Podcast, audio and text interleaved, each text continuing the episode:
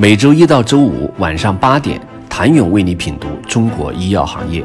五分钟尽览中国医药风云。喜马拉雅的听众朋友们，你们好，我是医药经理人、出品人谭勇。荣昌生物的诞生并非偶然，而是荣昌制药在生物制药领域超过二十年积累的成果。作为一家发源于山东的老牌药企，荣昌制药以钢泰系列痔疮产品发家，并在中成药市场快速站稳脚跟。与其余的传统制药公司不同的是，荣昌制药自1997年开始就开始了企业的转型，将方向瞄准了国际尖端的生物药。这一年，其引进生物新药领域科学家团队，建立了看其国际水平的现代化生物工程药物实验室。2001年，荣昌制药自主研发的抗肿瘤药一类生物新药。重组人血管内皮移植素商品名恩度获批进入临床研究，二零零五年获批上市。恩度被认为是中国在创新药方面最早的探索和成果，但彼时由于中国创新药大环境并不成熟，恩度并未在市场上获得成功。但这为荣昌制药抓住二零零八年中国创新药分水岭式的机遇奠定了基础。二零零八年左右。应时任同济大学校长裴刚院士邀请，房建明从美国硅谷全职回国，担任同济大学生命科学和技术学院教授、博士生导师。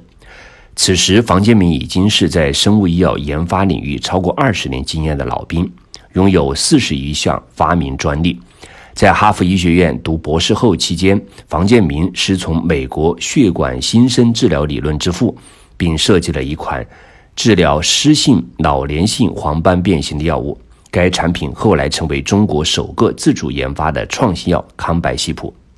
回国后，房建明筹建了同济大学苏州研究院和同济大学烟台医学院。也正是在此时，持续跟进国际生物药创新趋势的荣昌制药与房建明一拍即合，共同创立了荣昌生物。作为跨越产学研多个领域，并在生物创新药物从发现到开发再到商业化整个流程方面都有成功记录的企业创始人房建明，并不满足于在中国开发一个新药，而是希望构建一个完整的从源头发现到大规模生产的整套生物新药研发转化体系。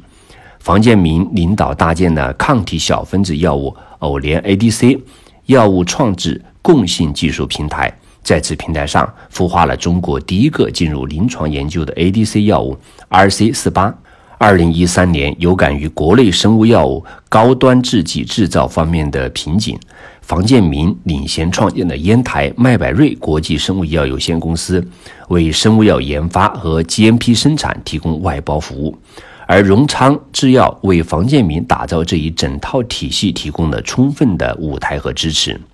在这一系列布局下，荣昌生物逐渐将产品开发方向瞄准自身免疫、肿瘤科、眼科疾病。二零一七年底以来，荣昌生物融资节奏明显加快，公司估值也一路走高。二零二零年三月，获里来亚洲基金、奥博资本、青池资本、振兴股创新等专业生物医疗投资机构一点零五亿美元的 Pro IPO 投资。此时其估值达到了十三点七二亿美元，折合人民币一百亿元。想了解一向在业内显得低调的荣昌生物如何成为港交所超级黑马，请你明天接着收听。谢谢您的收听。想了解更多最新鲜的行业资讯、市场动态、政策分析，请扫描二维码或添加医药经理人微信公众号“医药经理人”——医药行业的新闻与资源中心。我是谭勇，明天见。